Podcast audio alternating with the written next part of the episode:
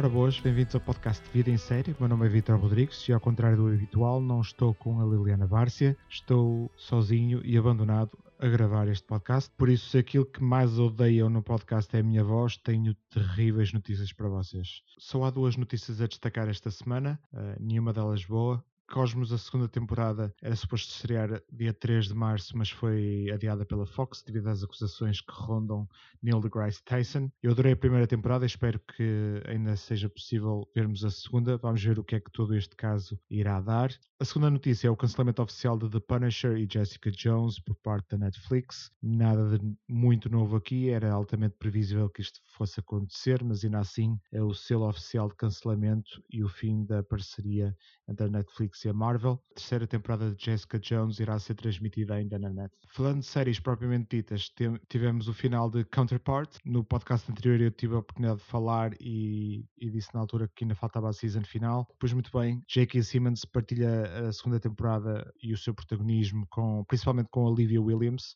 uh, Nazanin Boniadi de Homeland e Harry Lloyd, o Viserys Targaryen de Game of Thrones também tem um papel muito mais um papel muito mais de destaque esta segunda temporada e apesar de não termos um encerramento decisivo de, da história podemos dizer que é um bom final para a série se realmente for esse o caso assim como temos asas para continuar a história caso alguém venha a pegar na série, como é o desejo dos fãs. Eu queria destacar principalmente o sexto episódio desta segunda temporada, seu nome Twin Cities, que é muito provavelmente o melhor episódio que eu vi até agora. É verdade que ainda só estamos a meio de fevereiro, mas ainda assim é, é um episódio absolutamente fantástico que nem sequer conta com J.K. Simmons, nem nenhum dos grandes nomes do elenco. É uma história de flashback, mas muito, muito bem contada e que define bem os pilares em que assenta a história de, desta série. Caso ainda estejam reticentes em pegar na série apesar do seu cancelamento, eu recomendo mesmo muito que vejam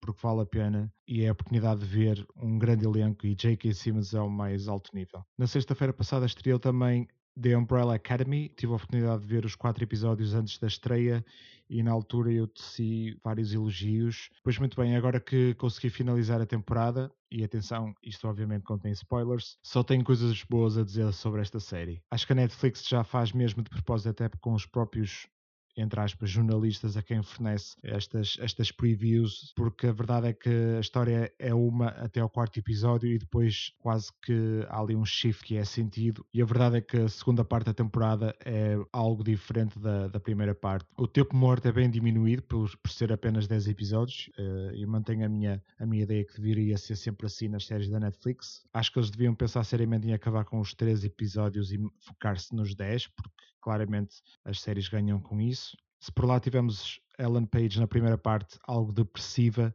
e sem grande interesse, na segunda parte a série quase que gravita à sua volta e bem. O episódio 6 é muito bom e uh, o décimo também deixa-nos a querer mais e mais. Eu confesso que não sou muito fã de de viagens no tempo e acho que mais cedo ou mais, mais, e acho que mais cedo ou mais tarde a fórmula dá sempre a geneira. E confesso que também não sou muito fã da, da ideia da corporação maldosa que opera nas sombras mas apesar da série contar com esses dois componentes eu estou investido na história e acho que tem tudo para dar certo eu queria destacar obviamente a animação de Pogo tanto o ator Adam Godley que faz a animação uh, facial assim como a voz estiveram muito boas tiveram ao nível do que se calhar vemos com Caesar em Planeta dos Macacos. E queria também destacar Kate Walsh, que foi uma adição a partir do meio da temporada e que deu uma perninha a este elenco já de si forte, com um carisma particular. Vocês devem lembrar-se dela de as Mia the Grey